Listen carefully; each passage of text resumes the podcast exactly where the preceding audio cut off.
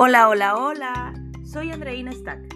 ¿Están listos para compartir un nuevo cuento conmigo?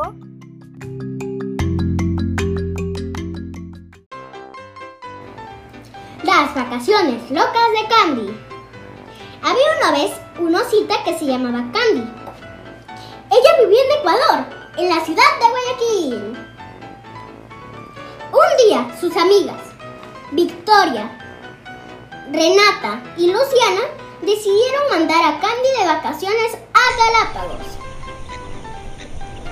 A Candy le gustó mucho la idea y dijo que sí, que sí se quería ir de viaje. Cuando el día del viaje llegó, Candy se despidió de sus amigas y se subió al avión.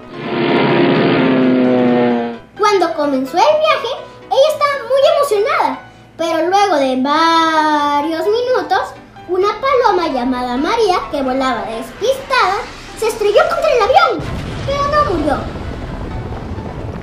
El avión cayó en un volcán.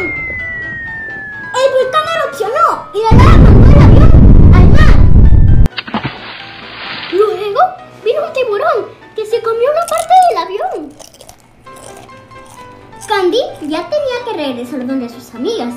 Ellas estaban muy preocupadas y mandaron a buscarla.